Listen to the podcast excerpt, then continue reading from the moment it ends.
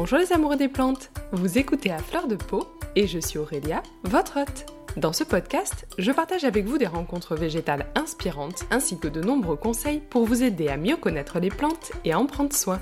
Aujourd'hui, j'ai le plaisir de vous proposer d'écouter la seconde partie de l'épisode participatif. Cet épisode est riche en conseils, expériences, mais également mes aventures que l'on a certainement tous connues dans notre vie d'amoureux des plantes. Vous allez entendre Delphine, Loïc, Sylvie, Laetitia Fleur, Benoît, Nanou, Terry, Virginie, Alexandra, Erwan, Charlène, Marion, Thibaut, Morgane, Noémie, Cindy, Corentin, Angèle, Jennifer et Lyra raconter avec sincérité et technicité, mais également légèreté et humour, leur expérience avec les plantes autour de trois thèmes, le rempotage, l'arrosage et la multiplication. Et pour commencer sur le thème du rempotage, je vous propose d'écouter les 5 conseils substrat et rempotage de Delphine. Bonjour Aurélia, bonjour auditeurs. Je m'appelle Delphine et je sévis sous le pseudo Plant Plenty Plants sur Instagram. J'ai des plantes depuis la fin de l'été dernier. J'ai débuté cette aventure en partant de zéro, ou plutôt en partant du statut de plante killeuse. Aujourd'hui, je saisis la chance qu'Aurélia nous offre de tenir le micro quelques instants. Moi qui voulais être rockstar, voilà une occasion en or de faire entendre ma voix. Je vais donc profiter d'avoir la parole pour te dévoiler ma petite fiche mémo des 5 commandements de l'amoureux des plantes. Petit 1. Renseigne-toi sur la plante avant de l'acheter. C'est capital. Multiplie les sources d'informations et recroise les enseignements récoltés pour en assurer la véracité et le sérieux. Apprends à en prendre et à en laisser. Retiens la base de la base. Comment vit la plante dans son milieu naturel? Comment tu peux t'en approcher pour qu'elle soit épanouie Et de manière générale, qu'est-ce qui fait qu'une plante est heureuse? Petit 2. Le choix du pot. Mis à part la matière, terre cuite, plastique, céramique, la taille de ton pot doit être fonction du système racinaire. Petite racine égale petit pot. C'est non négociable. Et pour tous les pots, un point peut s'avérer vital au sens propre, le trou de drainage. Si tu t'en passes, tu prends des risques, de gros risques. Maintenant, tu fais comme tu veux. Mais de base, t'as qu'à te dire que le trou de drainage, ce n'est pas discutable. Ça t'évitera bien des problèmes. Petit 3. L'importance du substrat et de la nutrition. J'ai compris la sainte trinité du mélange de rempotage. Air, eau, nutriments. Donc, même si je le fais au pif, je mélange des petits, moyens et gros éléments. Ainsi, l'eau circule et les racines peuvent respirer. Donc, pas de noyade ni d'asphyxie. Pour la plupart de mes plantes, j'utilise un bon terreau pour plantes vertes, des écorces pour orchidées et de la perlite. Et parce qu'une plante, comme tous les êtres vivants, ça a faim, j'apporte du fertilisant de bonne qualité acheté en jardinerie. Et je le fais même en hiver. Certes moins qu'en ce moment au printemps, mais quand même. Parce qu'à l'intérieur, avec le chauffage, mes plantes n'ont dormi que d'une feuille et ont continué à bien pousser. Petit 4. Apprends à arroser et apprends à te retenir d'arroser. Rappelle-toi, les racines ont besoin d'air. Si tu les fais constamment baigner dans un substrat détrempé, c'est un peu comme si tu étais forcé de garder la tête sous l'eau. Tout le temps. Tu vois? Petit 5. Observe pour mieux comprendre les besoins de tes plantes. C'est vrai pour tous leurs attendus, et notamment pour la luminosité. Tu sais, ce concept qui mêle des mots tels que lumineux, soleil indirect, mi-ombre, et qui te fait regretter de ne pas vivre dans une serre géante qui t'éviterait d'avoir à coller tous tes pots aux fenêtres de ton intérieur, les rendant de suite beaucoup moins accessibles. Voilà, j'en ai fini avec mon petit show au micro. J'espère que ce mémo pourra t'être utile. Mille merci Aurélia de m'avoir prêté le micro et de vive voix. Merci d'animer ce podcast avec autant de douceur et de générosité. Quant à toi, dans tes écouteurs ou auprès de ta sono, je te souhaite beaucoup de bonheur parmi tes plantes. À bientôt. Merci Delphine. Continuons maintenant avec Loïc qui nous confie ses bonnes recettes de substrat pour plantes tropicales et caladium. Bonjour Aurélia, c'est Loïc du compte Roquet, underscore underscore Roquet underscore underscore. Donc c'est particulièrement relou à épeler, mais à écrire aussi, je pense. Mais pour le moment, j'ai rien trouvé d'autre. Donc euh, je reste là-dessus. Pendant qu'à ton appel de participation au podcast pour te parler de trois points en fait. Je dirais deux points euh, substrat un que j'utilise pour mes philodendrons et monstera, et un autre que j'utilise pour mes caladiums. J'ai pas du tout utilisé le même substrat l'année dernière que cette année. Du coup, je voulais te parler un peu de mes expériences sur ces deux années euh, de caladium. Et le second point, c'est un point que je dis, j'appellerais d'arrosage sur les plantes tropicales anxiogènes. Voilà, c'est comme ça que j'appelle certaines de mes plantes. Alors sur le premier point, euh, substrat, philodendron, monstera, en fait j'ai un mélange de base qu'après j'agrémente de certains autres euh, produits. Tout simplement, en fait, je fais un, 4 quarts. Un 4 quarts avec un quart de terreau pour plantes vertes. Alors pour le coup, moi je prends euh, le premier euh, du magasin dans lequel je vais. Enfin, vu que le mélange que je fais est très drainant, je prends pas forcément le plus léger ou le plus ceci ou le plus cela. Je prends juste le plus près de ma main euh, et le plus facile à transporter aussi parce que moi j'ai pas de véhicule et j'habite à Paris. Donc euh, après c'est sur mon petit dos. Donc la première chose c'est ça. Le deuxième ce sont euh, un quart d'écorce de pin qui là va permettre de vraiment aérer le sol et ça apporte également un peu d'acidité qui est pas mal en fait apparemment pour les philodendrons et les monstera. Et le terreau lui, je l'ai pas précisé, mais va apporter évidemment des nutriments. Troisième élément que j'utilise, on en entend beaucoup parler, c'est la perlite qui elle va avoir vraiment un effet de pour réguler l'eau un peu euh, euh, dans le substrat. Donc euh, absorber peut-être un peu l'excédent et aussi surtout, surtout je dirais même, restituer l'eau de façon homogène au sein du mélange. Et le quatrième élément, c'est de la vermiculite. J'avoue que ce mélange, je l'ai trouvé sur un site internet et la première fois, je l'ai fait sans me poser de questions. Et en fait, en voyant sur le paquet de vermiculite, il est aussi précisé que c'est un isolant dans certains cas, c'est un produit qui peut être utilisé en tant qu'isolant dans le BTP. Donc c'était un peu la grande surprise. Et euh, je pense qu'en effet, ça peut avoir un effet sur, euh, bah, au final, thermique sur les racines. Alors j'en suis pas sûr à 100%, mais c'est un peu euh, comme ça que moi je l'ai interprété. Et depuis que j'utilise ce mélange-là, j'avoue que j'ai absolument jamais de problème de, bah, de, de terreau collé parce que vraiment c'est ultra drainant franchement on dirait un muesli au niveau de la texture tellement c'est aéré et pas du tout compact et même quand j'arrose copieusement bah j'ai jamais eu de problème de racines pourries elles ont largement la place de se créer des, tunnels de, racines parce que le sol est, très est très léger très friable et elles se développent vachement bien donc c'est un mélange que je recommande assez comme base après bien entendu vous pouvez si vous le souhaitez je pense ajouter de, de la sphaigne au sein du mélange ou en rajouter sur le dessus euh, pour apporter euh, plus euh, sur l'hygrométrie de la plante. Donc ça c'était le premier point substrat que je voulais aborder avec toi. Et le second point substrat que je voulais aborder avec toi c'est celui de mes caladiums. Alors l'année dernière, les caladiums c'était une tannée. Disons les choses clairement. Un mélange terreau et perlite. Le classique en fait. Et ça a été épreuve sur épreuve. Euh, je les ai peut-être plantés trop tôt aussi, mais en tout cas, les bulbes ont, pourri quasiment tous, sachant que comme je voulais absolument en avoir au moins un, bah, j'en ai acheté plein pour être sûr qu'il y en ait au moins un qui marche. Donc je pense que j'avais au moins presque 15, entre 15 et 20 bulbes, euh, enfin tubercules, pardon d'ailleurs, à planter. Absurde, ne faites jamais ça. Prenez-en un pour commencer. Donc toujours est-il que moi j'avais les 20, on va dire. Euh, tous sont pourris, donc j'ai dû les déterrer, gratter, mettre de la cannelle, attendre que ça sèche, remettre en terre. Puis après, il y a eu des moucherons qui ont pondu dans les pots. Euh, les larves ont commencé à se nourrir du tubercule. Enfin, une vraie année. Je m'étais dit plus jamais de caladium, et j'avoue que quand ils sont enfin sortis de terre, Bon, j'étais très content, parce que bon, bah, c'est joli, hein, on va pas dire le contraire, mais euh, je m'étais dit l'année prochaine, je refais surtout pas ça. Après hivernation, période que j'appréhendais beaucoup d'ailleurs, je les ai plantés cette année plutôt mi-mars, voire fin mars. Et j'ai fait un mélange fibre de coco, terreau et un mélange encore de perlite et de vermiculite. Je pense que clairement, fibre de coco, j'ai dû en mettre environ 60%, si ce n'est plus. Et c'est un mélange de différents types de fibres de coco. Petite précision du coup, vous pouvez trouver de la fibre de coco fine, euh, médium ou grossièrement broyée.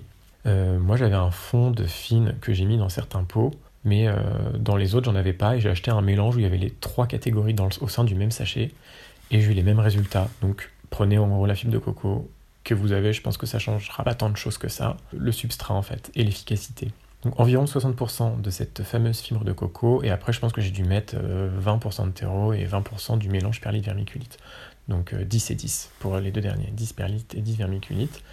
Et là, 0% euh, de pourriture, pas de moucheron, juste tout parfait, tout le monde s'est réveillé à nouveau cette année, les nouveaux arrivés bah, se réveillent tout aussi bien que les autres. Et pour le coup, cette année, les caladiums n'ont pas du tout été source de stress.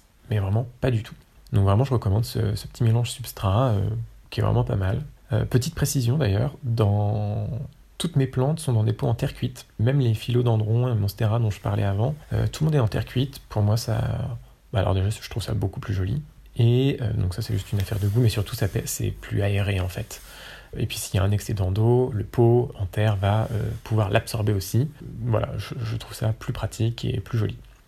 C'est plus lourd, mais euh, voilà, c'est le sacrifice que je suis prêt à faire quand j'arrose mes plantes. Et enfin, le dernier point que je voulais aborder avec toi, c'était l'arrosage des plantes tropicales anxiogènes. Donc moi j'en ai deux chez moi. Donc après, euh, alors moi j'en ai deux, vous en avez peut-être qui ne seront pas les mêmes, mais euh, et puis anxiogènes parce que elles vous ont coûté cher ou parce que bah, elles sont compliquées ou alors juste parce que vous les trouvez très très belles, même si vous ont pas coûté si cher que ça. Enfin, chacun trouve le stress à sa porte, on va dire. Donc moi, les deux exemples dont je vais te parler, c'est euh, ma Zebrina euh, variegata que j'ai reçue et que j'ai directement accompagnée euh, d'un Noya ou du Noya, je ne sais jamais comment on dit. Je suis particulièrement mauvais avec les alocasia, au point où quand je l'ai commandé, je me suis demandé pourquoi je l'avais commandé, mais bon, une fois qu'elle est arrivée, il fallait bien que je m'en occupe. Donc direct, plaf, Oya, et l'autre plante pour laquelle j'ai pris l'Oya, euh, c'est mon Anthurium euh. Donc je ne l'ai pas mis directement sur celui-ci, mais quand je l'ai acheté pour la Zébrina, je l'ai mis aussi pour l'Anthurium. Et j'avoue qu'en fait, euh, bah, ne pas avoir à se tracasser de l'arrosage, c'est quand même une sacrée source de stress en moins, surtout que c'est au final la partie, je dirais moi, la plus dangereuse dans l'entretien des plantes tropicales, parce que une plante dont les feuilles s'abîment, bon bah la feuille va reprendre à partir du moment où les racines sont saines. Euh, si les racines pourrissent, là, la plante ne va pas vraiment pouvoir repartir. Ou alors ça va être très très très compliqué et encore plus anxiogène que, euh, bah, que ce que naît déjà la plante. Quoi. Et du coup, bah, en fait, j'ai juste à me, à me dire qu'il faut que je brumise ces plantes matin et soir. Donc le matin, je brumise mon anthurium et je brumise ma zébrina, et le soir, rebelote. Et en fait, j'ai pas à me stresser euh, de leur apport en eau au niveau du, de leur substrat. Et donc là, depuis que j'ai ces deux plantes, bah, ma zébrina, elle, m'a fait, euh, a terminé d'ouvrir la feuille qui était en cours au moment où je l'ai reçue. Et là, actuellement, elle est en train de me faire une euh, nouvelle feuille. Et l'anthurium, c'est la folie. Elle m'a fait une feuille géante. Enfin, vraiment géante au point où pour la première fois de ma vie, j'ai mesuré une feuille, ce que je trouvais toujours absurde quand les gens disaient Ah, la feuille de ma plante, elle mesure X cm. Bon bah voilà, moi aussi je l'ai fait et actuellement donc elle mesure 50 cm, elle est toujours en train de grandir. C'est un truc totalement incroyable qui se passe dans, ma cuisine là avec cette plante. Et tout ça pour en, revenir au fait que bah, je pense que ça les aide quand même vachement. Euh, ma zébrina se tient super droite. Euh, mon anthurium fait une super feuille également. Et je pense que du coup, le pas avoir le tracas euh, de l'arrosage, bah en fait, je les regarde avec beaucoup moins de, de stress et finalement beaucoup plus de plaisir et ce qui est quand même ce qu'on cherche quand on a des plantes à la maison finalement. Voilà, donc c'était les trois petits points que je voulais partager avec toi et bah à bientôt peut-être. Merci Loïc.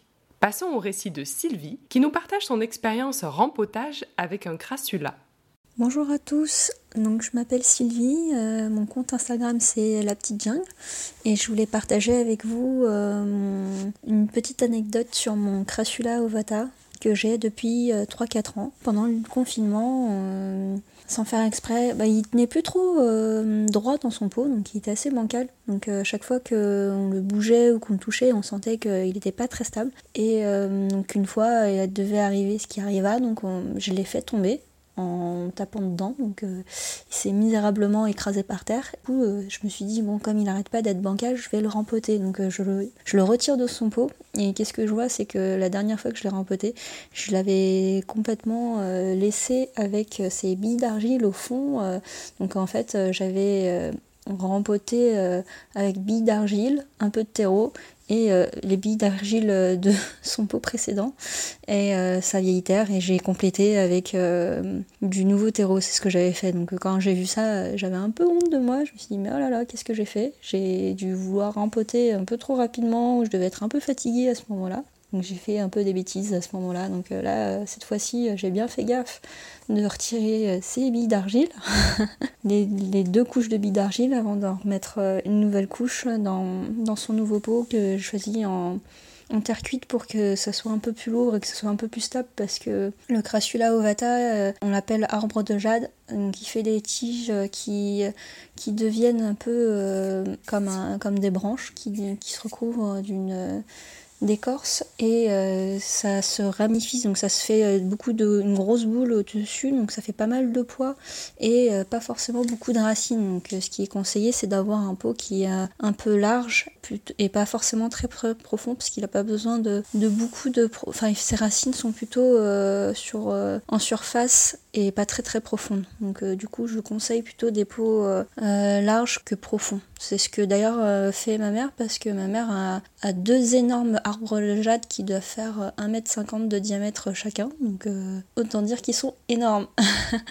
et elle s'en occupe pas vraiment. Donc euh, du coup, enfin si elle s'en occupe, elle les arrose une fois de temps en temps. Je pense pas qu'elle change très très souvent le terreau. Donc c'est quand même une plante qui est vraiment très agréable à avoir quand on débute. D'ailleurs, ça fait mon Crassula ovata, c'est l'un des premiers que j'ai depuis que je m'amuse à collectionner des plantes. Et il a beaucoup grandi en, 3-4 ans. Et euh, ça fait partie de mon top 1 des premières plantes avec euh, mon chlorophytum, qui, la plante araignée, qui a pas mal euh, fait de bébés, donc j'en ai pas mal donné et distribué autour de moi. Voilà. Bonne journée. Merci Sylvie. Si vous avez des anthuriums et que vous souhaitez leur apporter un substrat adapté, Laetitia Fleur nous confie sa recette et ses bons conseils de culture. Bonjour les amoureux des plantes, c'est Laetitia Fleur du compte Instagram La Greenista. Je suis super contente de vous retrouver aujourd'hui pour cet épisode de podcast participatif. Je trouve que c'est une super idée parce que ça permet de connaître plein de personnes puisqu'il y a plusieurs, on est plusieurs à parler dans le lors du podcast. J'ai écouté le premier épisode et, euh, et c'était super sympa. Je remercie donc Aurélia pour cette euh, cette belle initiative. Voilà, ça permet de découvrir plein de petites astuces, de choses auxquelles on n'aurait pas pensé. J'ai trouvé ça vraiment sympa. Pour ma part, j'ai choisi le thème du rempotage et plus particulièrement le rempotage des anthuriums parce que vous savez que j'adore les anthuriums. Je trouve que c'est euh, c'est voilà, c'est majestueux. Les feuilles sont gigantesques. J'ai entamé une espèce d'addiction pour les feuilles velours euh, sur les anthuriums qui est assez démesurée. Donc c'est d'eux que je veux vous parler. Bon, pour bien, pour bien comprendre comment les entretenir, en fait, la question essentielle qu'il faut se poser, anthurium et même autres plantes, hein, c'est comment est-ce que ces plantes vivent dans leur milieu naturel? Parce que l'idée étant de reproduire au maximum leur milieu naturel pour qu'ils se sentent bien et qu'ils s'épanouissent. Les anthuriums qu'on aime sont des épiphytes ou semi-épiphytes, c'est-à-dire qu'ils poussent pas forcément au sol, mais qui grimpent le long des arbres pour aller euh, au sommet, capter un petit peu de lumière. Parce que les forêts tropicales sont quand même assez sombres. Donc voilà, leur, euh, leur délire, c'est de grimper aux arbres.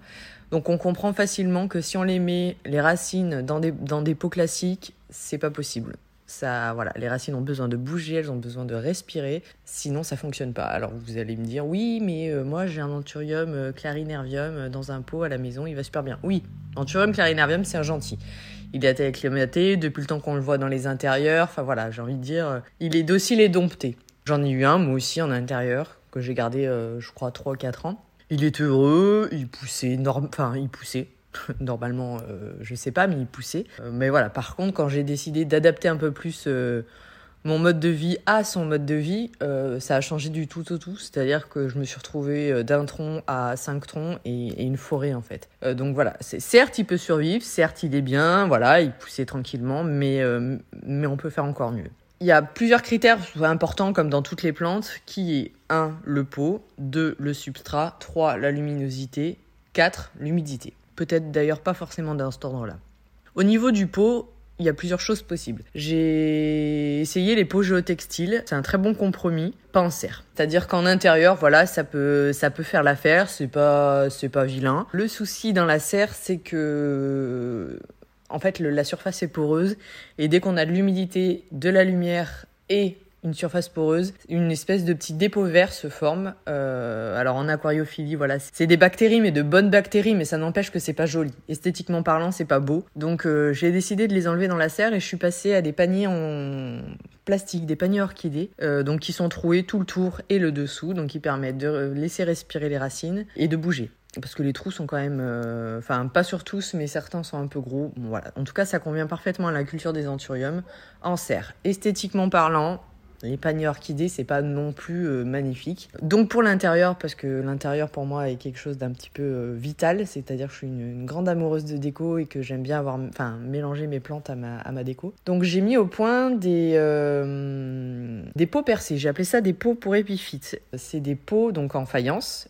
non émaillés, donc pas brillants, qui ont pas reçu de traitement en fait après la première cuisson et donc qui permettent de laisser respirer. C'est des pots que j'ai aussi percés sur la totalité du tour et le dessous, avec une petite soucoupe parce que voilà pour les meubles sinon c'est pas top. Donc voilà, ça permet de laisser respirer les racines, de les laisser bouger et de d'avoir enfin de les avoir en intérieur. Euh, avec un petit look un petit peu plus sympa que les paniers orchidées. Donc ça, c'est niveau du pot. Au niveau du substrat, alors là aussi, c'est euh, super important. Il faut vraiment que les racines bougent et soient humides. J'utilise un mélange de sphène et de coco auquel j'ajoute un engrais type Osmocote. Alors si je vous dis pas de bêtises, ça doit être 170910 quelque chose comme ça, qui voilà, qui est un peu un peu fort, mais qui voilà, qui, convient bien aux anthuriums.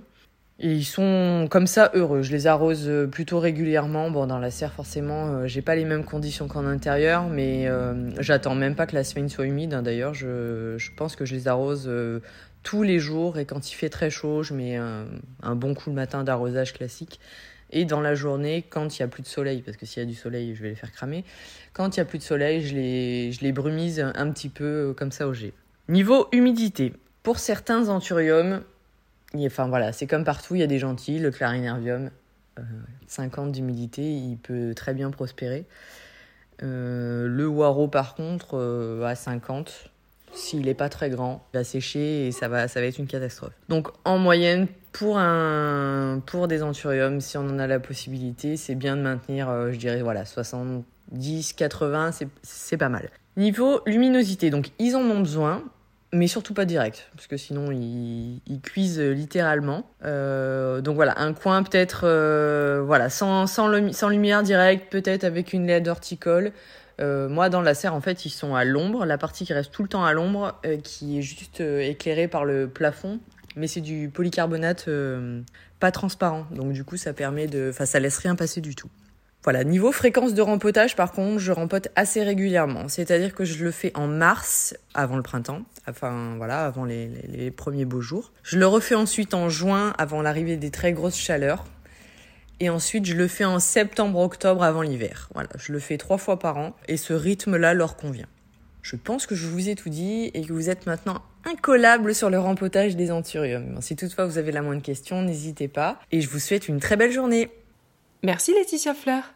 Venons-en à la participation de Benoît, qui nous raconte ses mésaventures en matière de terreau durant le confinement. Bonjour, je m'appelle euh, Benoît, page Instagram euh, s'appelle euh, Fils de plante où euh, je mélange euh, humour sarcastique, voire second, troisième, quatrième degré, euh, avec ma passion, ou en tout cas ma névrose des plantes, on va dire.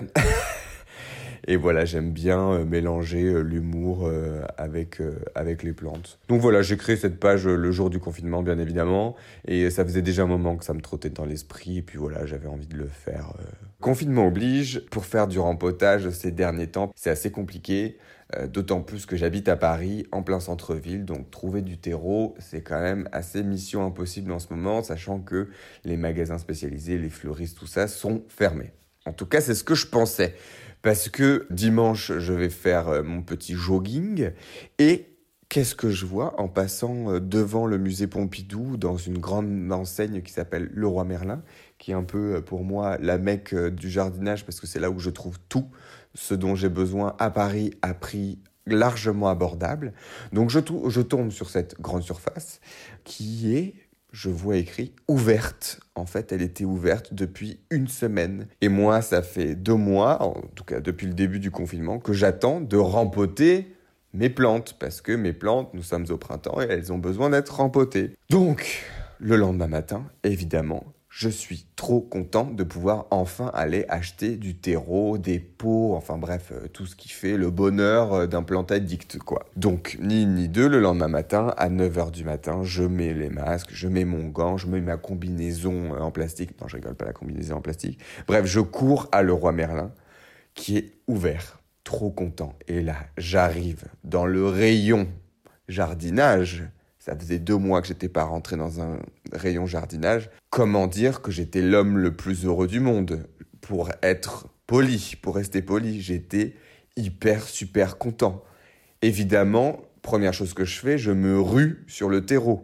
Autant euh, sur le reste, les pâtes, etc., je ne me suis pas rué, j'ai pris ce qu'il fallait, mais autant sur le terreau, il n'y avait pas, il a pas de solidarité. C'est-à-dire que je me suis jeté dessus, j'ai acheté trop de terreau, trop de pots, trop de trop. J'ai même acheté deux plantes, sachant que je n'ai déjà plus de place dans mon 35 mètres carrés. Bref, c'est l'orgie du jardinage.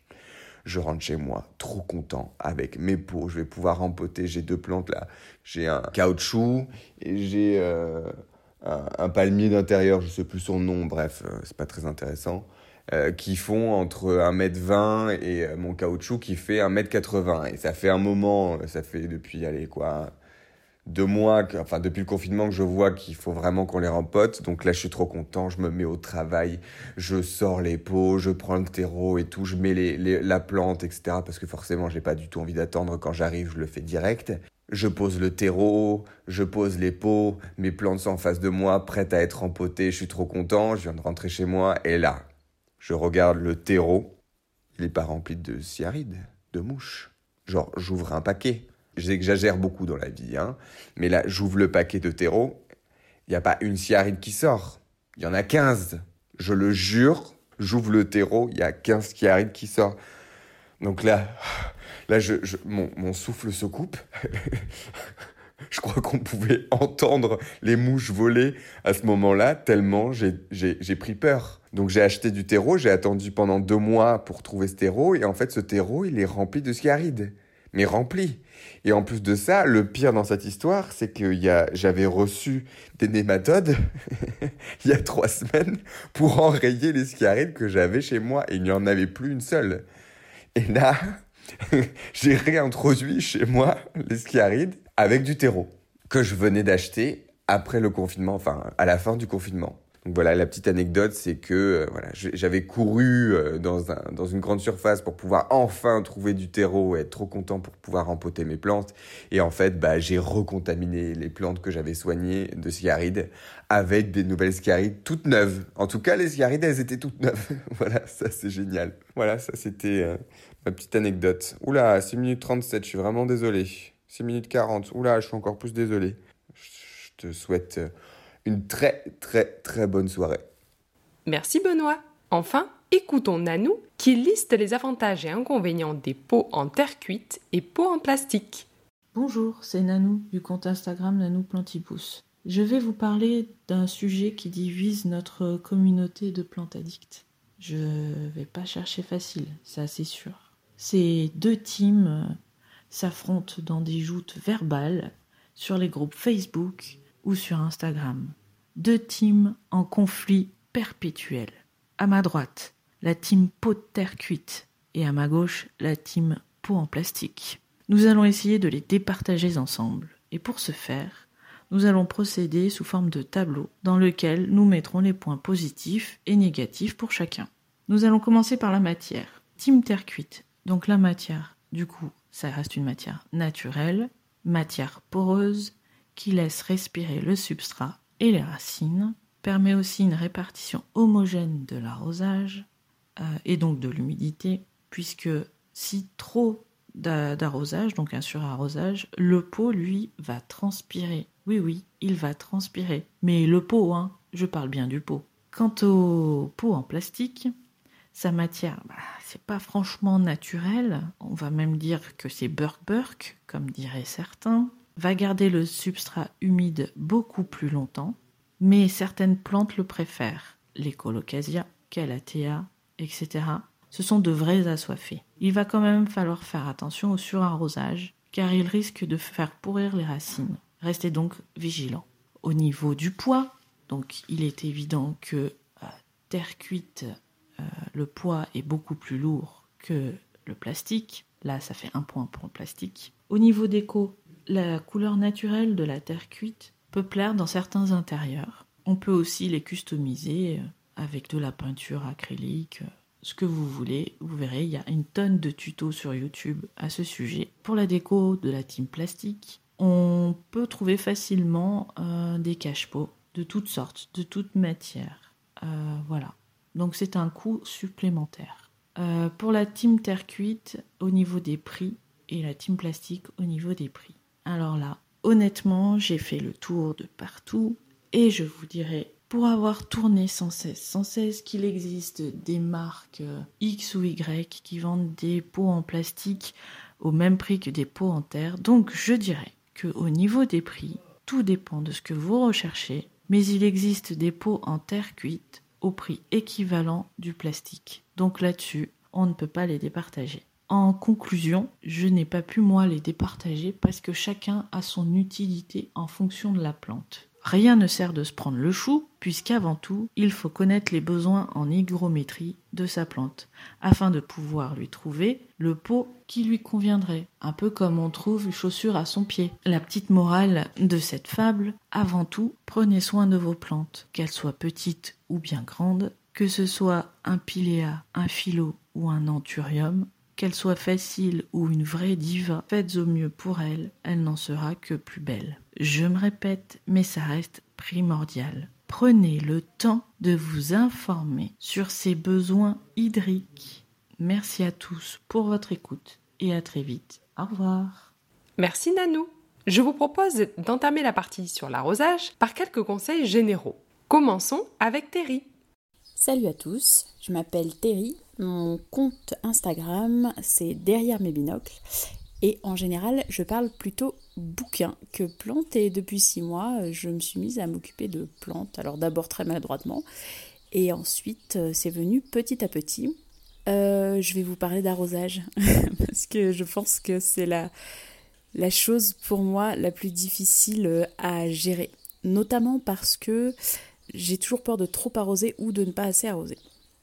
Ma routine arrosage maintenant, c'est je passe devant mes plantes, je mets un doigt dans le pot.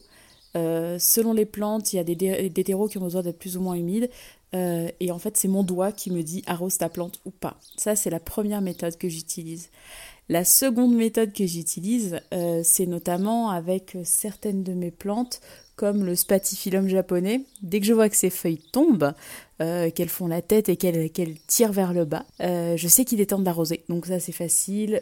mes potos, les feuilles s'enroulent, donc j'attends que les feuilles s'enroulent et j'arrose. Je sais que j'attends un petit peu le dernier moment pour arroser, mais voilà, en gros, j'ai pas de technique d'arrosage en disant j'ai un carnet. Moi je vois des gens avec des carnets qui ont toutes leurs plantes dedans, ils mettent les dates auxquelles ils ont arrosé. À moi, pas du tout. D'ailleurs, ça me joue des tours. Mais euh, je, fais ça naturellement. C'est-à-dire, je passe devant ma plante, je mets mon doigt dans le pot, ou alors je regarde ma plante, et si les feuilles s'enroulent ou tombent, enfin, ou, en tout cas visent vers le bas, je sais qu'il faut que, eh ben, que j'arrose. Euh, la petite anecdote très drôle c'est que mon mari du coup n'ose pas toucher à mes plantes parce qu'il est un peu comme moi, il se dit qu'il n'arrivera pas à arroser correctement ou d'arroser trop ou arroser pas assez. Et du coup à chaque fois euh, je lui dis chérie, est-ce que tu peux euh, me dire euh, s'il faut que j'arrose par exemple mon potos ou mon colocasia ou n'importe quelle plante? Il me dit bah comment je fais?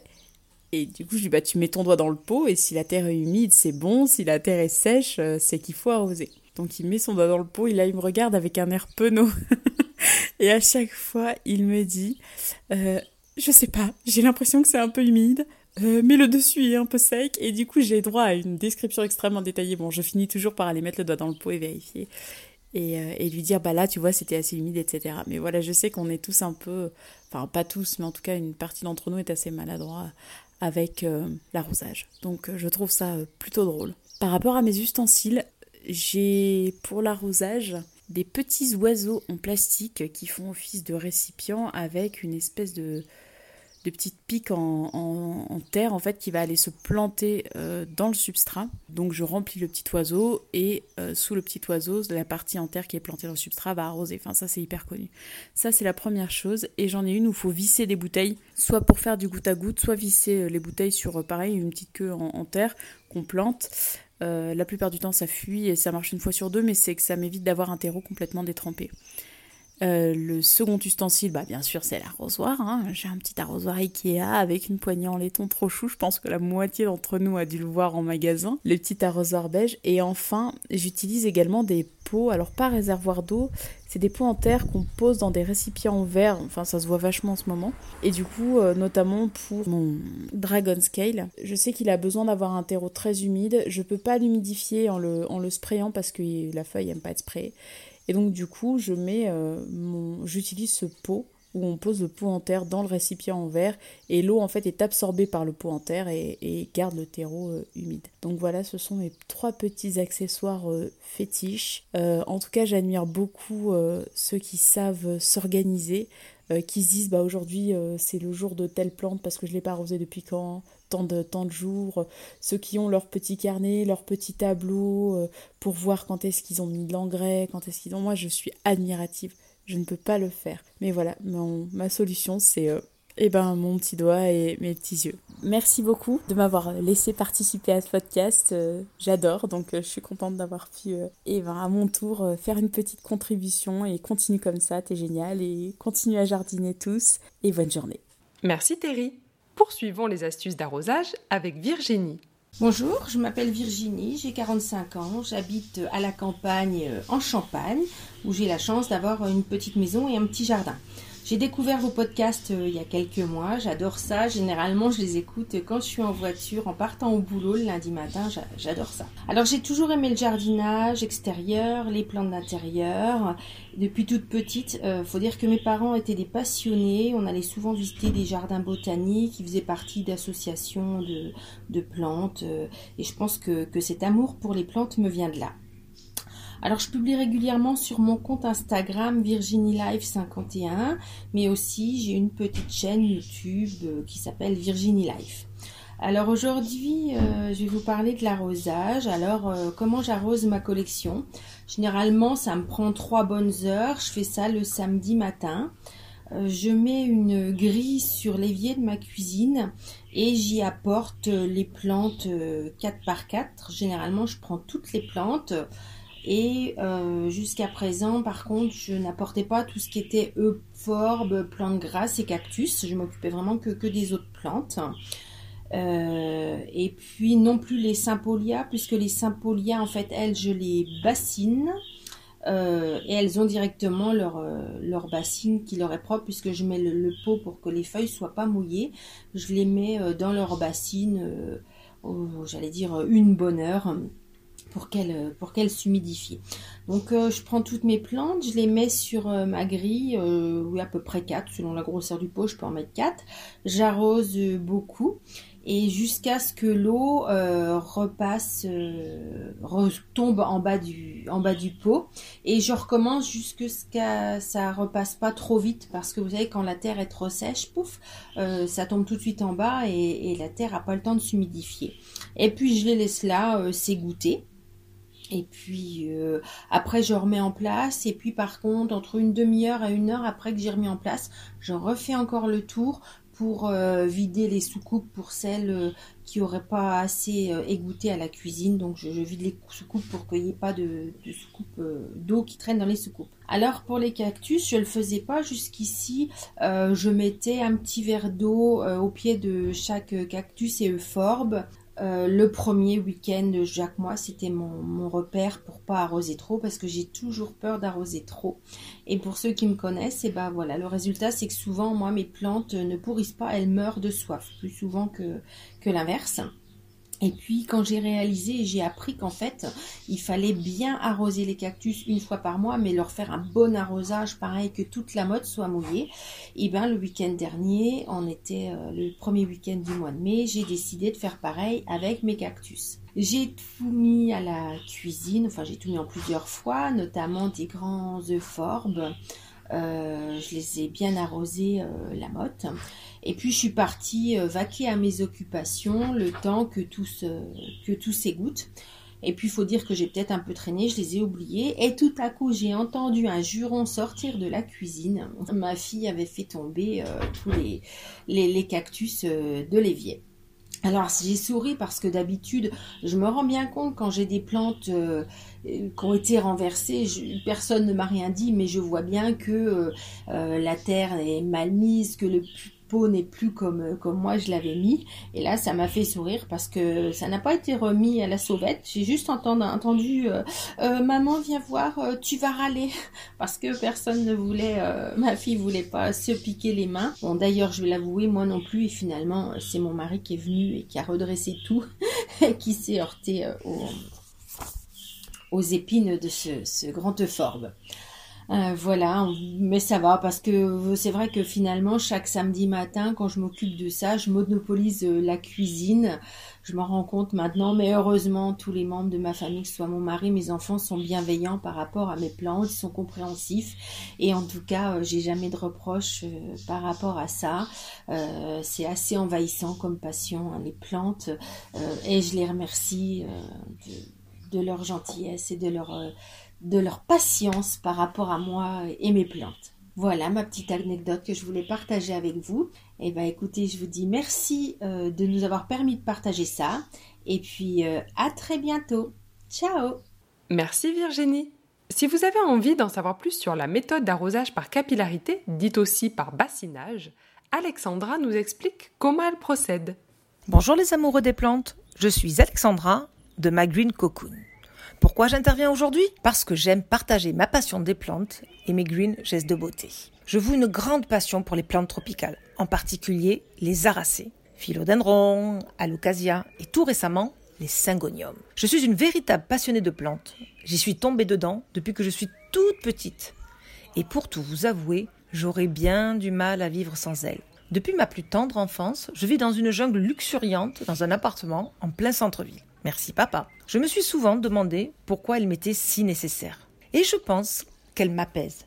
Elle m'aide à canaliser mon trop plein d'énergie et à bien m'ancrer dans le présent, à profiter pleinement de chaque instant présent. Avec les plantes, on ne peut pas planifier ni tout anticiper. Elles nous obligent à vivre à leur rythme. Elles m'ont aussi appris le lâcher-prise et l'adaptabilité. Je pense que vous serez d'accord avec moi qu'être entouré de plantes embellit le quotidien. Se retrouver dans cette bulle de verdure est si revigorant qu'elle me fait tout oublier en m'inondant d'ondes positives. Et oui, être green addict est un véritable art de vivre. Mais pour garder cette jungle luxuriante et florissante, il faut avant tout s'en occuper. Et c'est là qu'intervient mon geste beauté préféré, ma recette ancestrale d'arrosage qui se transmet chez nous de père en fille et que je vais partager avec vous aujourd'hui.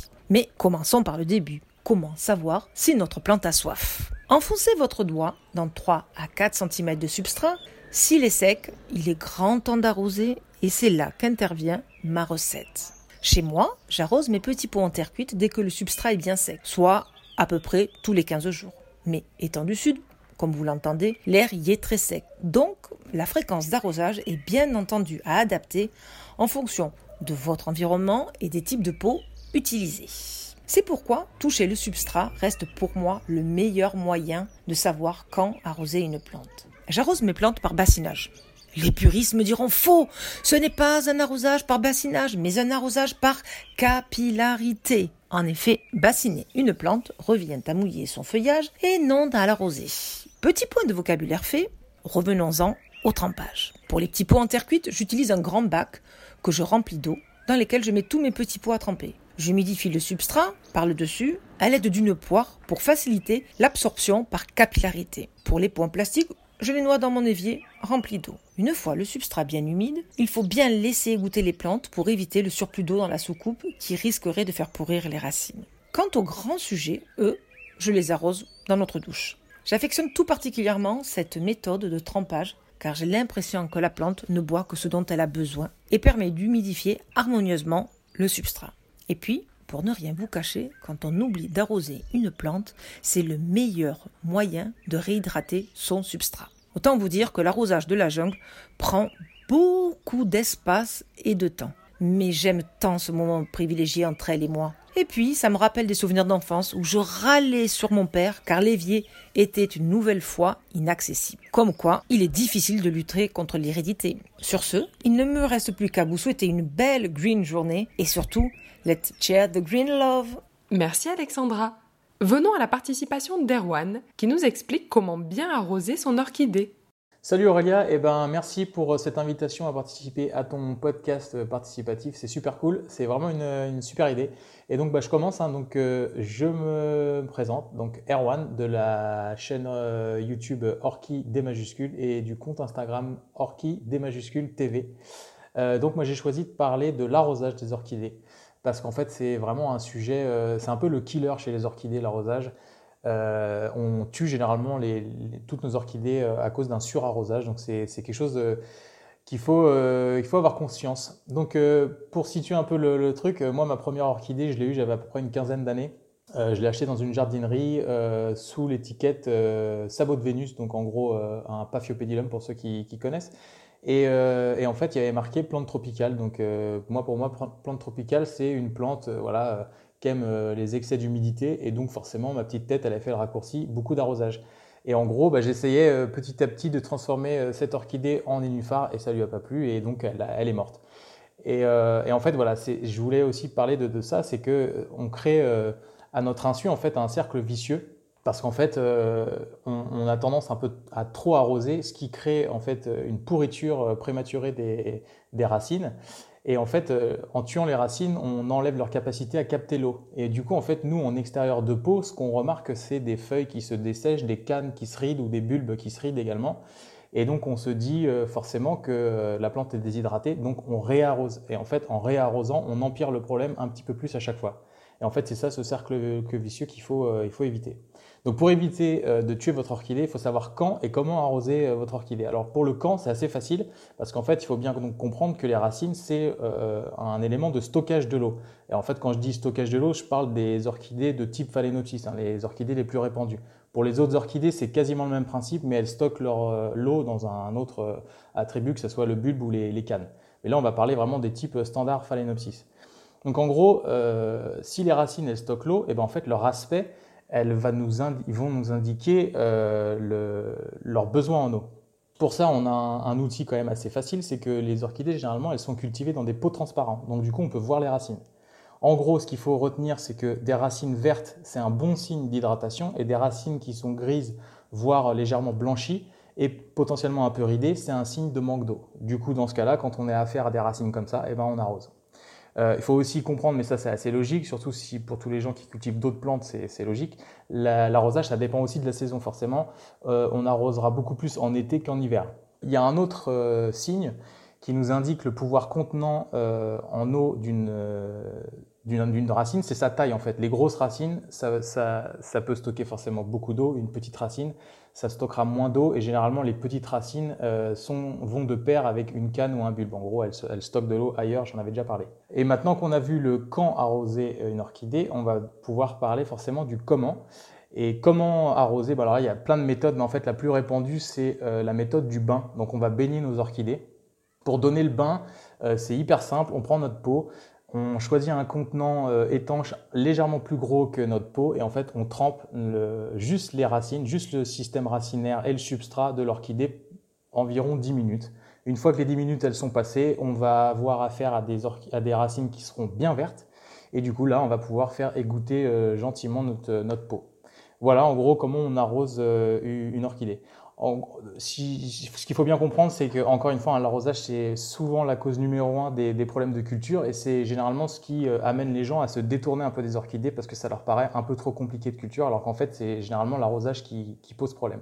Donc j'espère que mon explication elle vous aura aidé et euh, je le dis toujours, il y a une règle d'or avec les orchidées, c'est que si on n'est pas sûr qu'il faut arroser, et eh ben le mieux c'est d'attendre un ou deux jours de plus, ça fait pas de mal. Voilà, merci. Merci Erwan. Autour de Charlène, qui nous révèle ses conseils pour bien arroser son piléa. Bonjour, je suis Charlène du compte Instagram Studio CG, avec un petit tiret entre studio et CG. Euh, c'est un compte dans lequel je partage principalement ma vie euh, d'illustratrice, mais aussi euh, ma grande passion des plantes d'intérieur. Euh, et, si j'avais un conseil, alors moi j'ai eu des grandes difficultés avec le Pilea peperomoides. Alors je sais que c'était la plante star, tout le monde l'aimait, donc évidemment j'ai craqué. Et euh, j'avais des grosses difficultés en fait d'arrosage. J'avais beau euh, la changer d'exposition, la mettre plus ou moins à l'ombre, ou même j'ai même je l'ai même mis en plein soleil. Et, euh, et quoi qu'il arrivait, en fait, les feuilles étaient un peu tristounettes, légèrement biscornues. Elles poussaient très vraiment très très peu et de manière très lente. Et j'ai découvert en fait un système euh, par capillarité parce que euh, je me suis résolue à me dire qu'en fin de compte j'avais vraiment des problèmes d'arrosage. Et donc ce système alors j'ai que le nom américain mais ça s'appelle l'autospike qui est une sorte en fait de carotte en terre cuite qu'on va remplir d'eau et qu'on va planter dans la terre, qui est relié à un fil qui va lui-même se mettre dans un bocal en verre ou enfin peu importe, euh, qu'on va remplir d'eau et en fin de compte la plante va s'alimenter en fait euh, d'eau elle-même et donc euh, va pas spécifiquement avoir de problème de besoin d'eau puisque elle gère elle-même en fin de compte ses petits besoins. Faut juste être prudent et pas évidemment que le bocal reste vide. Et ça a un peu quand même changé ma vie au niveau, enfin en tout cas dans la vie de mes piléas, euh, parce que voilà, ils ont euh, doublé de volume en l'espace d'à peine six mois. Ils ont, alors bien sûr, ils ont toujours une exposition lumineuse assez vive, même si je les mets pas en, pleine, en plein soleil. Et euh, donc voilà, j'avoue que ce serait mon conseil pour ceux qui ont des grosses difficultés avec les piléas. Merci Charlène.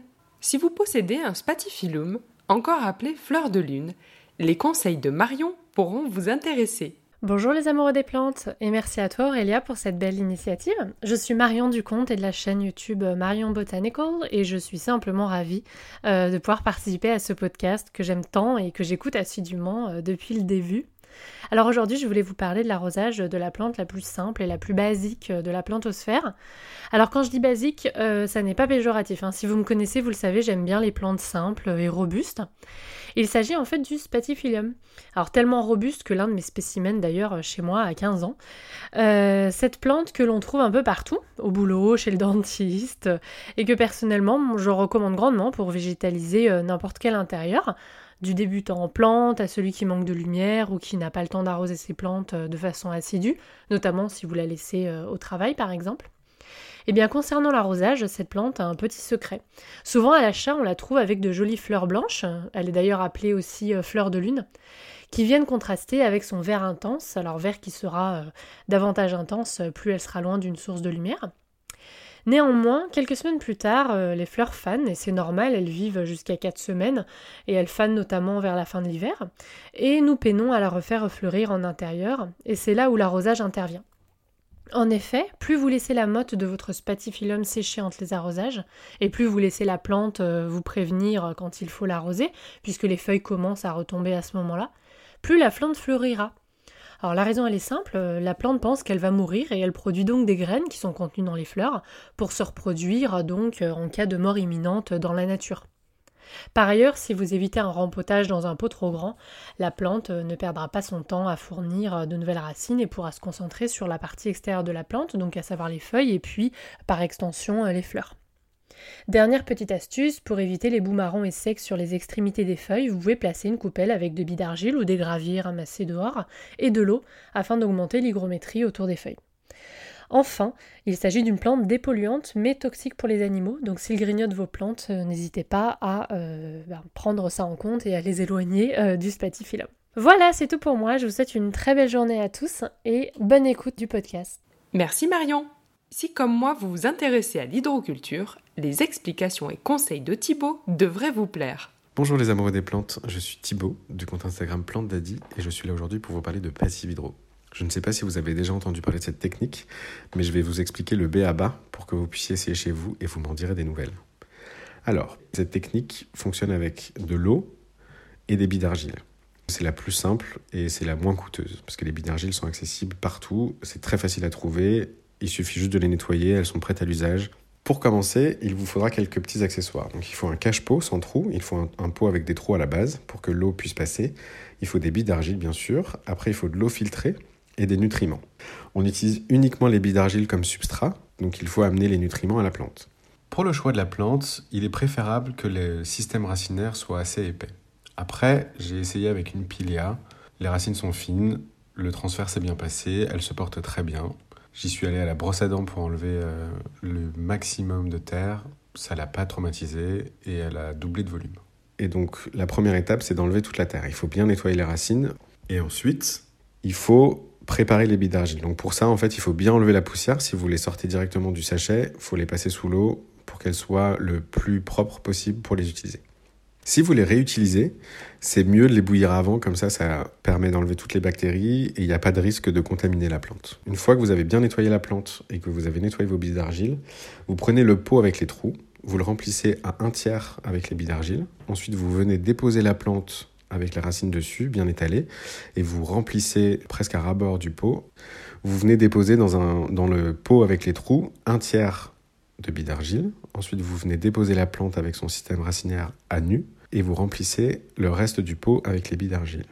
Pour la solution nutritive, c'est très simple. Je prends 4 litres d'eau filtrée au charbon actif et dedans, je mets 10 millilitres de nutriments. Donc c'est une marque que j'ai trouvée dans un magasin d'hydroponie qui s'appelle Sensistar Gros. Donc en fait, c'est pas pour les fleurs, c'est vraiment pour les plantes vertes. Il y a du calcium, du magnésium, de l'azote et un peu de phosphore.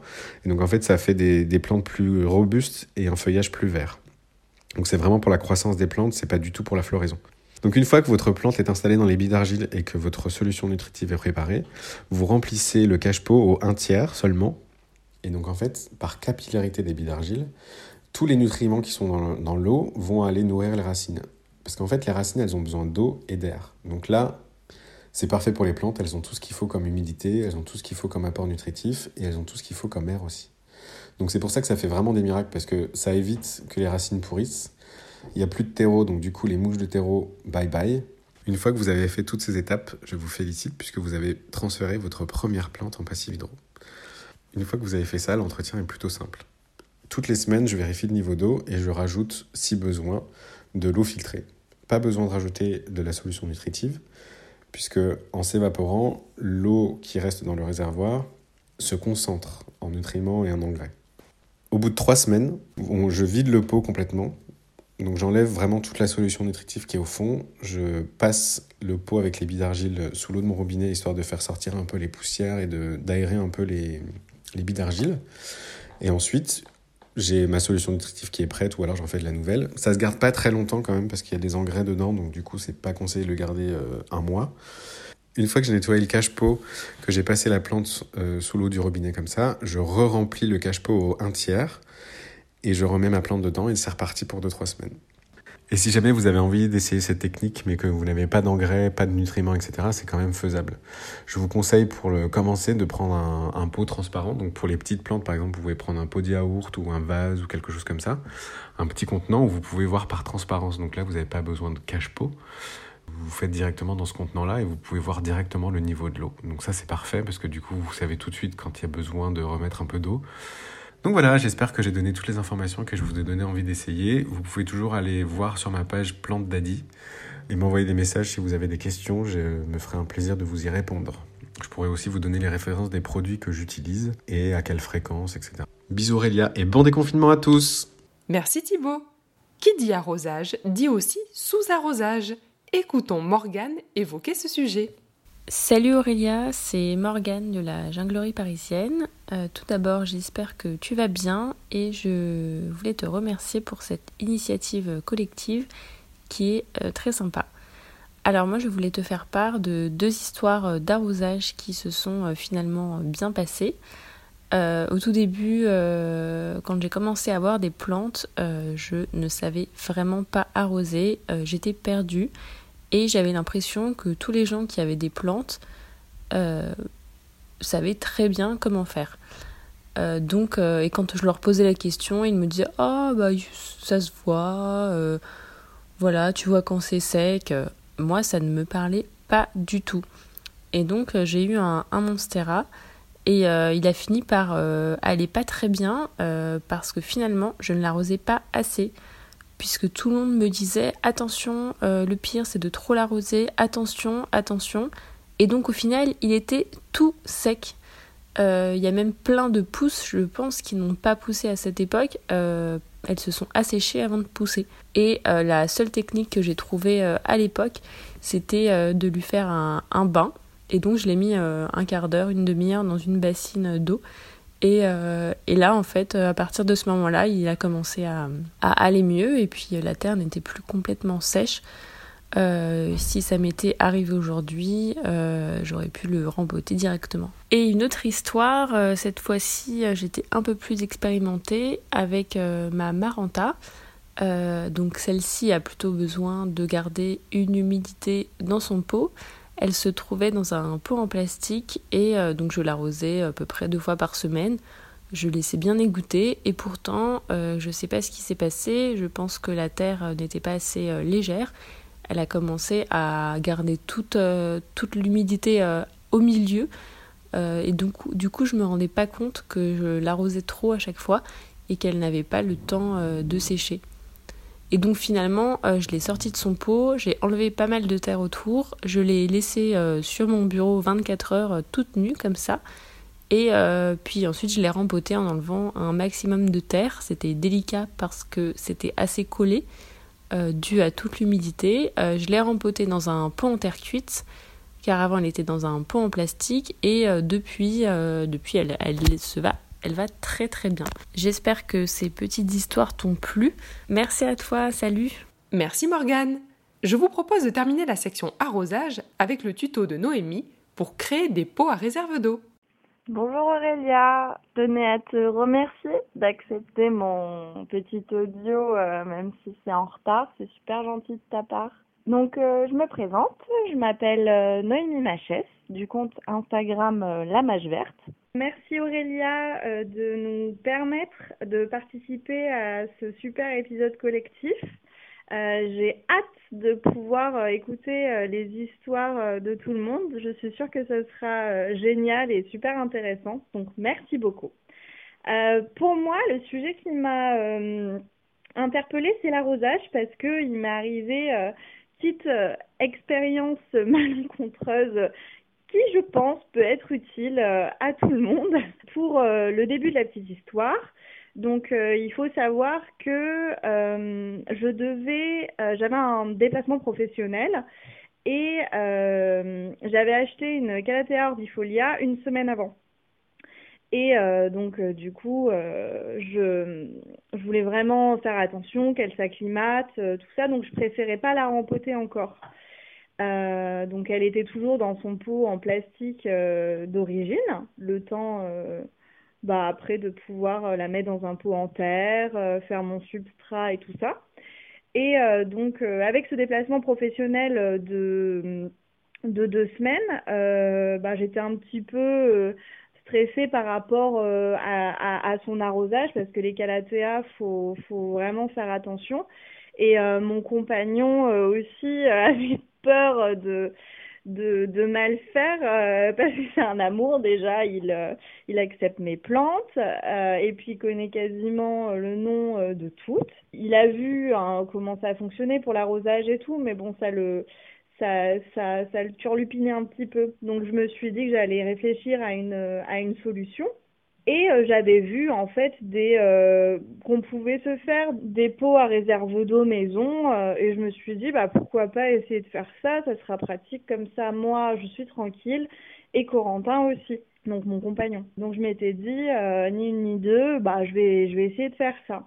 Donc il faut savoir que chez moi, c'est intéressant pour l'histoire, euh, j'aime bien empiler des pots en terre. Je trouve ça juste magnifique les pots en terre. J'adore euh, quand dans le temps même euh, c'est de plus en plus beau, donc j'en ai partout. et donc c'est intéressant par rapport à l'empilement et ce qui m'a fait penser du coup à comment j'allais monter mon pot à réserve d'eau. Donc ce que j'ai fait, c'est que première étape, j'ai sorti toute la motte de ma Calathea orbifolia euh, mais sans gêner la racine, euh, sans que ce soit en mode rempotage, j'ai juste sorti, posé pour avoir le pot vide. Ensuite, euh, dans les trous de drainage du fond, j'ai fait passer un linge, du coup incolore, sans motif, pour pas avoir de soucis avec l'eau d'imprégnation d'encre ou je ne sais quoi. Donc un linge blanc que j'ai fait passer dans les trous de drainage. Et donc ce pot, je l'ai empilé sur un pot en terre qui est à l'envers, donc le trou de drainage en haut. De cette manière-là, j'ai pu faire passer mon linge blanc qui a été enfilé dans les trous de drainage de mon pot en plastique de ma Calathea orbifolia dans ce second trou de drainage de mon pot en terre à l'envers. Euh, donc ainsi, j'avais euh, ben, mon, mon, linge qui était en suspension quoi euh, à l'intérieur de mon pot en terre du dessous. Et j'avais habilement placé un pot en verre rempli d'eau qui était tout mon pot en terre à l'envers. Comme ça, en fait, on ne voit pas la réserve d'eau. Donc j'étais ravie de mon montage, euh, je trouvais ça euh, plutôt habile. Et puis par capillarité comme ça, le linge qui trempe dans le pot en verre, ça l'eau remontait et puis pouvait comme ça euh, arroser gentiment par capillarité la terre de, de mon Calathea orbifolia. Donc j'étais ravie. Et puis donc mon déplacement professionnel se fait. Et en rentrant, je regarde les feuilles. Et puis je vois des quelques petits points marrons sur les feuilles et euh, j'étais un peu préoccupée. Je me suis dit, il me semble que ça c'est quand même un peu ils en excès d'eau, donc on va, on va, je voulais pas, mais on va aller euh, regarder les racines, euh, voir ce qui se passe. Et en fait, le bout de, de, de mes racines euh, avait pourri. Donc ça va, heureusement que j'ai regardé vite, que je me suis dit mince, mince, mince. Bon, j'ai j'ai géré le truc, ma calatea va très bien, j'ai pu, vu que c'était vraiment au début, j'ai pu gérer. Donc la mauvaise idée, en fait, c'est que mon pot de base en plastique, il vaut mieux éviter, euh, je pense, de faire un pot à réserve d'eau avec un pot euh, en plastique. Il aurait mieux valu que je la mette dans mon pot en terre parce que ça respire en fait. donc voilà, si vous voulez faire un pot à réserve d'eau, sincèrement, je vous conseille de faire ça avec un pot en terre. Euh, comme ça, vous n'aurez pas le même souci que moi. Comme le pot en plastique, ça respire pas, ça risque comme ça de, faire pourrir les racines. donc voilà, si ça peut aider certains, je serais ravie. Sinon, par rapport à l'arrosage, mon petit type au niveau des j'aime bien écrire sur mon calendrier quand euh, j'arrose mes plantes.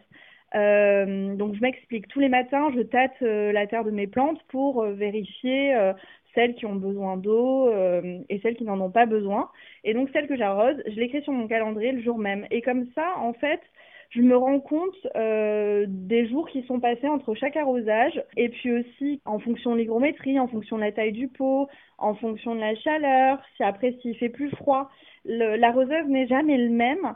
Et donc, euh, comme ça, ça me permet de me rassurer et d'avoir une certaine visibilité euh, sur, euh, sur leurs besoins. Et sinon, récemment, je me suis mise, j'ai acheté des Ola, Oya, Ola, la marque Wipot appelle ça des Ola. et ben, je suis contente, j'en ai mis, j'en ai quatre, j'en ai mis dans deux Alocasia et dans deux Calathea. Et euh, ça, ça a l'air vraiment bien parce que je sens euh, que par exemple ma Calathea bifolia, euh, normalement je sais que je l'arrose le quatrième jour. Donc je laisse passer quatre jours et le quatrième jour je l'arrose. Et généralement le troisième jour, elle commence à me faire comprendre qu'elle a envie d'eau. Mais je préfère quand même attendre le quatrième jour pour pas avoir un surplus d'arrosage. Et, et là, franchement, avec le haut là, trop belle, toute pimpante, toute tendue, toute dodue. Euh, je sens que qu'elle kiffe son là et euh, donc je, je, suis ravie. Je... Et étonnamment, je pensais que les Calathea boiraient beaucoup plus que les euh, que les Alocasia. Et ben, figurez-vous que là, je constate l'inverse, que mes Alocasia, ma Zebrina et ma Amazonica ben, ont l'air de pomper plus vite l'eau que les Calathea. Donc, bah, si ça, j'espère que ça aura été utile. Euh, des bisous à tout le monde, euh, ravi d'avoir participé, merci beaucoup encore Aurélia, et puis euh, bah, je souhaite une bonne journée à tout le monde. Merci Noémie. Entamons maintenant la partie multiplication avec Cindy, qui nous raconte comment elle bouture son peperomia watermelon. Bonjour Aurélia et bonjour les amoureux des plantes. Moi c'est Cindy du compte Instagram Semé à la folie et je souhaitais partager avec vous mon expérience en ce qui concerne le bouturage du Peperomia argyreia que l'on appelle en français aussi parfois le Peperomia d'argent ou le Watermelon Peperomia le Peperomia pastèque, euh, la même plante qui a plein de noms différents et qui se bouture vraiment très bien. Alors ce que j'ai fait dans un premier temps, c'est que j'ai prélevé des tiges de mon peperomia et que je les ai mises dans l'eau en pensant naïvement que ce serait le plus rapide. Euh, et effectivement, au bout de trois semaines, les tiges ont commencé à créer des racines. J'étais très contente et je les ai plantées euh, dans de la sphaigne en premier, puis ensuite dans de la terre pour lui faire une petite période de transition. Et en fait, ce que je ne savais pas, c'est que les racines qui ont été développées dans l'eau étaient des racines aquatiques les racines terrestres ont dû se redévelopper une fois que j'avais euh, planté mes petites boutures. Donc au final, j'ai perdu beaucoup de temps. Et en fait, le Peperomia euh, pastèque, c'est une plante euh, pour laquelle il faut vraiment beaucoup de patience du moins euh, pour la bouturer parce que il s'agit de compter en mois entre le moment où on prélève sa bouture et le moment où les premières feuilles apparaissent enfin. Et ce que je voulais partager en fait, c'est qu'il y a une méthode bien plus rapide pour bouturer son pépéromia qui est la bouture de feuilles et qui consiste à couper un morceau de feuille et à le l'enterrer un petit peu, la partie coupée côté sol et à maintenir le substrat humide. Et de cette façon, la plante va développer tout de suite des racines terrestres. Donc au final, les premières feuilles apparaîtront bien plus rapidement qu'avec la première méthode. Alors pour accélérer encore les choses et pour euh, maximiser nos chances de réussite, euh, je vous recommande de le mettre sous cloche, soit sous une mini-serre ou alors de planter en fait vos boutures au fond d'un bocal que vous pouvez recouvrir avec un film alimentaire. L'idée, c'est de saturer l'atmosphère de la bouture euh, d'humidité et de cette façon, elle devrait se développer encore plus rapidement. Voilà pour ce que je voulais partager avec vous. Merci Aurélia pour ton super podcast et je vous dis au revoir. Merci Cindy. Si vous avez un alocasia à la maison et que vous songez à le rempoter, Corentin nous raconte son expérience.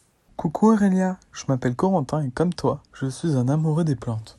J'ai un compte Instagram avec peu de photos, mais j'espère que je vais vite en poster. Corentin VNCN. J'habite une petite ville à côté de Paris et j'aime beaucoup la nature depuis tout petit.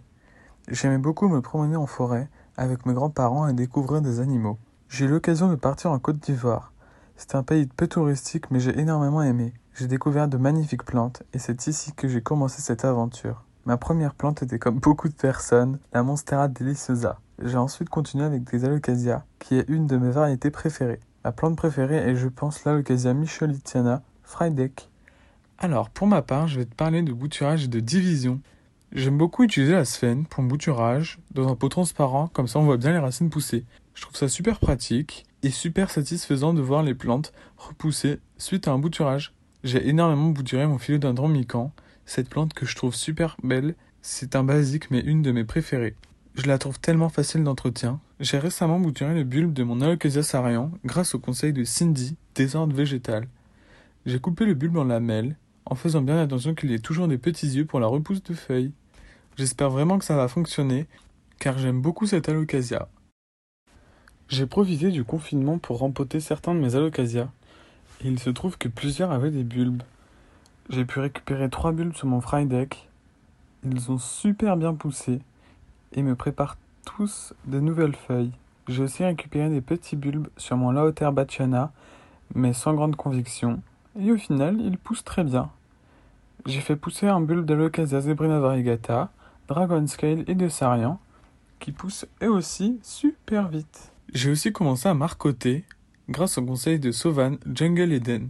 J'ai pas du tout le même nom de plante qu'elle, mais c'est pas du tout une raison pour que je ne les bouture pas. Pour le marcotage, j'utilise soit deux gobelets en plastique que je découpe en deux et que je mets autour de ma tige où les racines aériennes ont déjà poussé, et je mets de la sphène dans les gobelets et j'attends que les racines poussent. Je vérifie que la sphène soit toujours humide. J'utilise aussi parfois du film étirable que je remplis de sphène et enroule autour des racines aériennes. En ce moment, comme plein de plantes addictes, je fais pousser mes bulbes de caladium. J'en ai divisé certains et pour ma part, j'utilise tout simplement de la cannelle en poudre que je mets sur les deux plaies des bulbes et j'attends quelques heures que cela sèche. Ensuite, je les mets en sphène et j'attends que ça pousse. J'ai aussi réussi à sauver mon philodendron Melanochrysum X verrucosum en mettant le nœud en sphène. Des petites racines ont commencé à pousser et une feuille se prépare. J'espère que mon histoire vous aura plu. À bientôt Merci Corentin Autour d'Angèle, qui nous parle de sa méthode de multiplication de son chlorophytum qu'elle appelle bouturage express. Bonjour Aurélia, bonjour à tous. Je m'appelle Angèle du compte Instagram Angèle Gardens.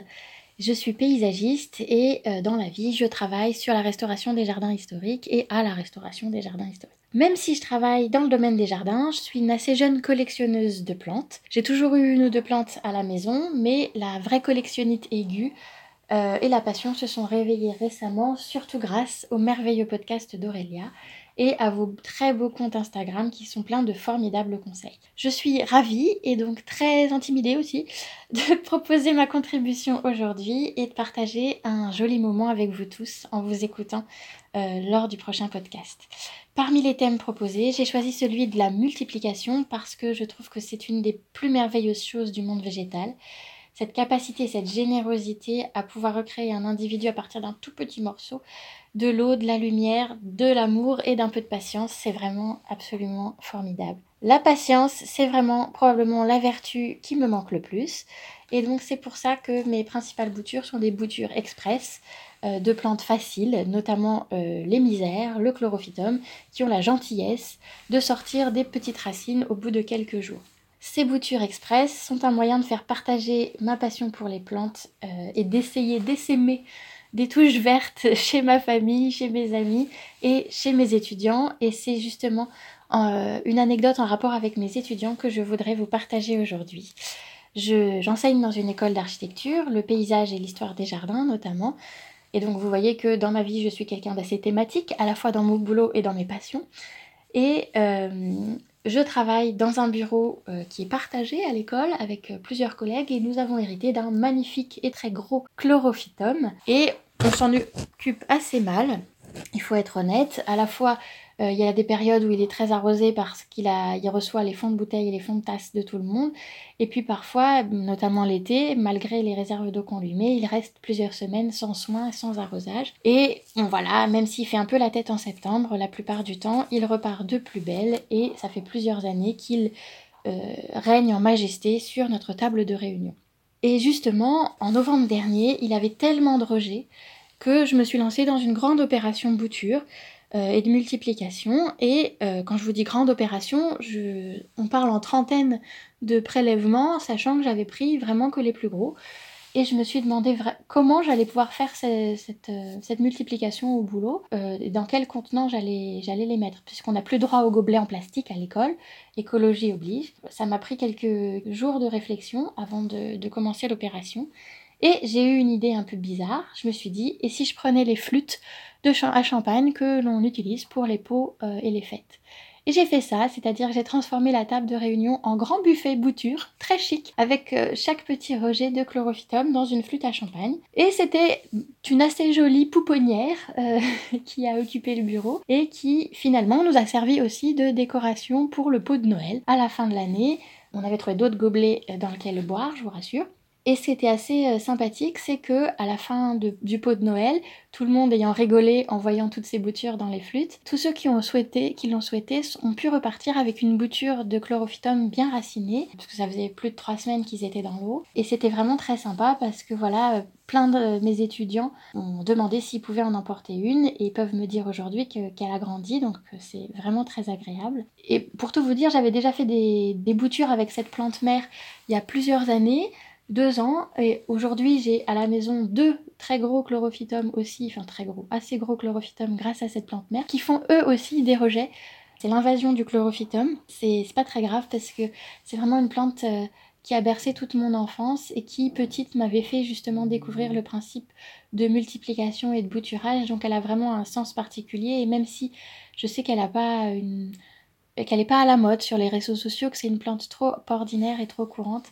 Moi, c'est une plante que j'espère euh, réussir à garder toujours chez moi parce qu'elle symbolise vraiment cette découverte de la passion pour les plantes de mon enfance. Et je suis très heureuse parce que maintenant, mes étudiants me demandent d'autres types de boutures, et notamment des boutures de misère ou des boutures de Peperomia watermelon qui peuvent voir sur mon compte Instagram, puisque voilà, certains, avec certains, nous sommes reliés par les réseaux sociaux. Et je suis très contente déjà d'avoir avoir transmis cette passion pour les plantes, et je suis aussi très contente parce que ce sont des boutures express euh, qui vont pas me demander une patience grande avant de voir euh, les premières racines sortir, et donc euh, voilà, c'est des petits plaisirs comme ça qui sont rapide et assez facile et j'en suis ravie. Voilà, c'était l'anecdote que je voulais partager avec vous. J'ai hâte de vous écouter tous parler de vos propres anecdotes et je vous souhaite une merveilleuse semaine à tous. Au revoir. Merci Angèle. Venons-en à la participation de Jennifer qui nous explique comment elle a agrandi sa collection de plantes durant le confinement. Hello les amoureux des plantes, comme le dit si bien Aurélia.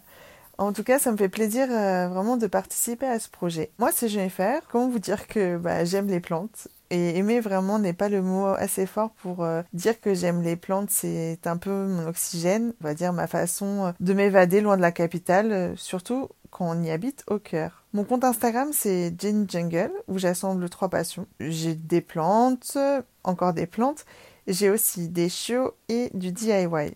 Aujourd'hui, j'ai voulu euh, parler de multiplication. Le sujet m'a fait rire, surtout en ce moment où à la maison, vraiment, je fais que ça.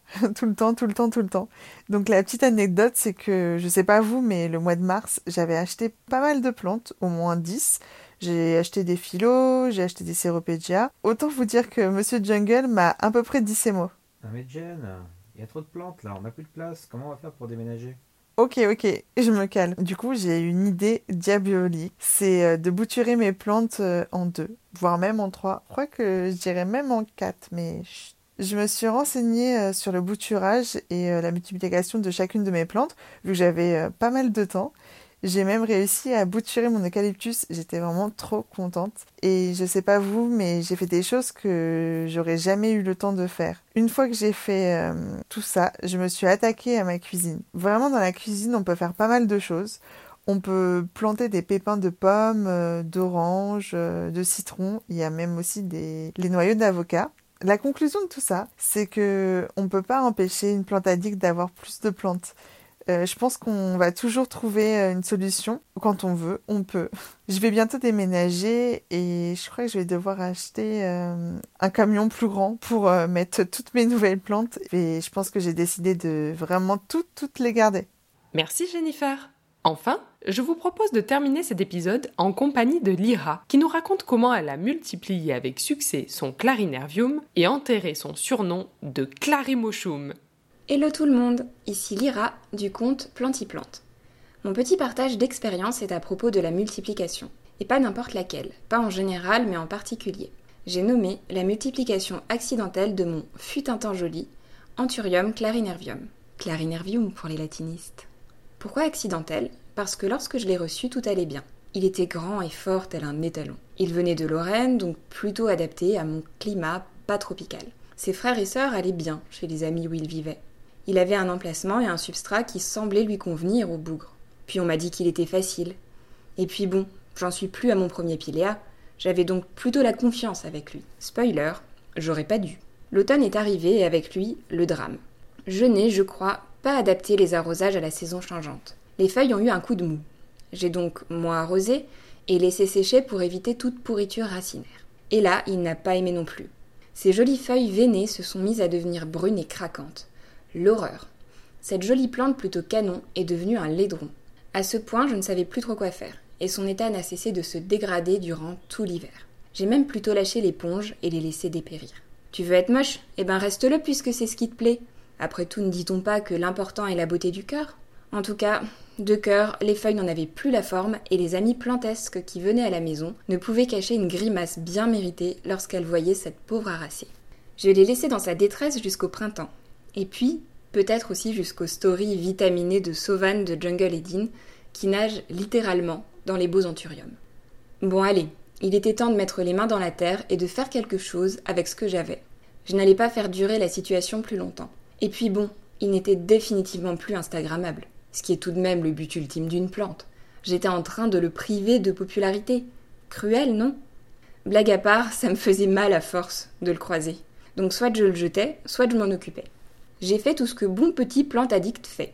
Déterrer et vérifier les racines, qui étaient parfaites. Un bon gros plat de noodles, bien épaisse et bien blanche. Si tu as déjà dépoté un antu, toi-même tu sais. Comme je suis dans les faits une quiche pas douée de l'anthurium, j'ai décidé de séparer le machin en trois, histoire d'être sûr qu'un des trois morceaux finisse par survivre. Le petit rejet de ma plante mère a élu domicile dans un pot à réserve d'eau, histoire que la plante vienne piocher elle-même le volume dont elle a besoin. Étant donné que j'ai assassiné ou presque sa mère à coups d'arrosage non adapté, autant qu'il se démerde. Il s'en sortira mieux sans moi. Il a eu un mélange de terreau, sphaigne et écorce. La grosse partie de la plante avait un tronc plutôt conséquent. Je l'ai donc coupé en deux, en conservant suffisamment de racines des deux côtés de la coupure. À ce stade, je me retrouve donc avec d'une part un bout de tronc supérieur, là où subsistait une ultime feuille ultra laide. Non mais vraiment. Ce morceau est allé dans un pot géotextile avec le même mélange que le rejet pour substrat, mais le pot posé sur une assiette creuse. J'arrose donc par le bas et l'eau entre dans mon mélange grâce à la porosité du pot et remonte progressivement vers les racines. Cette idée de géotextile m'est venue grâce à Agnès de The Black Leaf et à son article très bien fait sur le sujet. Le dernier tronçon, sans feuille du tout, un peu le cul du tronc, j'ai décidé de le mettre tout simplement en eau avec ses grosses racines. Cette idée m'est venue des conseils bouturage de Justine de What lors d'un atelier éponyme. J'entends déjà vos pensées d'ici. Mais il n'a pas pourri? Eh ben non, pas du tout, au contraire. Il m'a fait une jolie petite feuille à partir de rien, et j'ai fait le choix de le passer en total hydro pour la suite de sa croissance. Kesako, en gros, débit d'argile, de l'eau, la plante, une fertilisation liquide adaptée de temps en temps, et voilà. Attention, hein, je fais que tester cette méthode de culture, je sais pas encore trop à long terme ce que ça donnera. D'ailleurs, la feuille issue de cette bouture-là a une tête bien différente des feuilles des autres boutures. Beaucoup plus vert, alors que les autres feuilles sont plutôt brunes. Mais il est impossible de savoir si la raison est l'hydro ou le fait que ce tronçon parte de beaucoup plus loin. Je le rappelle, c'est un cul de tronc. Voilà, c'était ma dernière expérience de bouturage réussie et un petit peu originale. D'habitude, je coupe et je mets en eau. Donc mon intervention aurait duré environ 10 secondes 3. Je conclurai en disant qu'il ne faut jamais abandonner même si une plante vous exaspère et semble vous détester. Aujourd'hui, mes morceaux d'Anthurium clarinervium vont bien et me ravissent de jolies petites feuilles toutes neuves. Cependant, je reste sur mes gardes. Il est toujours possible que sans le vouloir, je me remette à faire une erreur impardonnable et qu'il redevienne le laidron de cet hiver. Il ne me restera plus qu'à tout recommencer.